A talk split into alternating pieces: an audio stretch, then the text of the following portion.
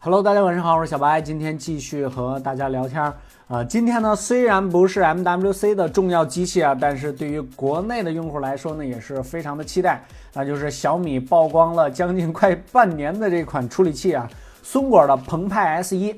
呃，这个名字呢没有叫松果处理器，但是呢，整个这个呃命名的过程啊，我感觉跟这个海思麒麟也是一样的，就是海思系列处处理器，然后麒麟多少多少多少，呃，这个呢就是松果系列处理器，呃，这个呃澎湃 S 一可能后边还会再发别的系列吧，呃，但是呢，今天的这一款处理器呢，我个人感觉啊，呃，在这个发布会上看着是相当相当的给力，就是作为第一款处理器啊，咱们肯定不要攀比什么这个呃。八二零或者是这个八二幺是吧？那不太可能。呃，但是呃，对于这个现场看的来说呢，这个很多小伙伴应该看了它这个发布会是吧？那上面说媲美六二五，我感觉有一点悬啊，算是一个高配版的 P 十吧。呃，在 GPU 方面呢，确实是领先了不少，也用的是这个马力的技术。呃，整个的这个处理器来说呢，呃，个人感觉。这个要求啊还不要太高，还还有就是一个最重要的一点，它首发呢是搭载了五 C 上面嘛，五 C 这款机器呢，呃，整体情况上，呃，颜值呢跟咱们之前看到的那个谍照基本上是一样的。我发现最近谍照好像越来越准了，是吧？呃，都是能预测的，基本上一模一样。呃，这个颜值上呢，比这个五呢是小米五呢是高一些。然后明天呢，我准备去这个武汉的小米之家去看一看有没有这个机器，如果有的话呢，看看在现场呢能不能给大家录一小段这个简单的体验。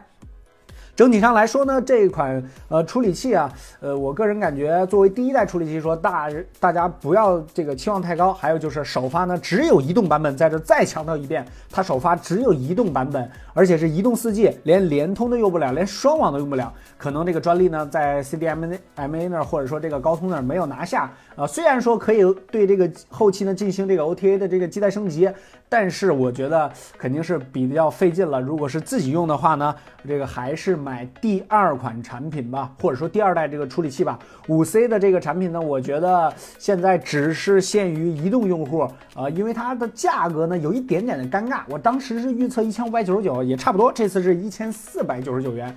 呃，整体上我觉得跟它的小米五呢竞争力呢并不是拉的那么开。如果要是达到一千三百九十九，那这个呃区间呢就不太一样了。那可以想一下，加一百块钱买一个这个 MX 六，然后一千五百九十九差二十，好像这个整体上呢也比这个小米五 C 呢要好一些，颜值上呢也一点不输。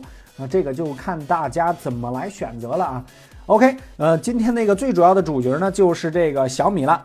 呃，还有就是呢，这个魅族啊，一直曝光的这个五十五瓦的快充技术，但是我呃也是个人觉得啊啊，大家还记不记得去年 OPPO 在这个 M W 也是 MWC 上发布了一款这个。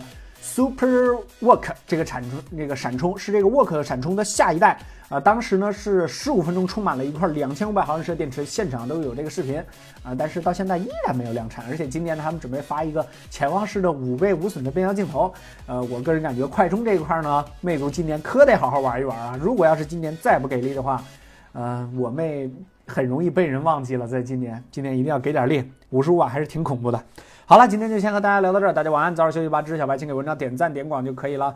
特别感谢大家关注微信公众号“小白测评”，每晚开车不见不散。明天呢早上我去武汉的小米之家去看看，如果有机器的话呢，就给大家做一个上手体验。还有就是今天的 V 九我没有抢到，视频要稍微往后等一等了。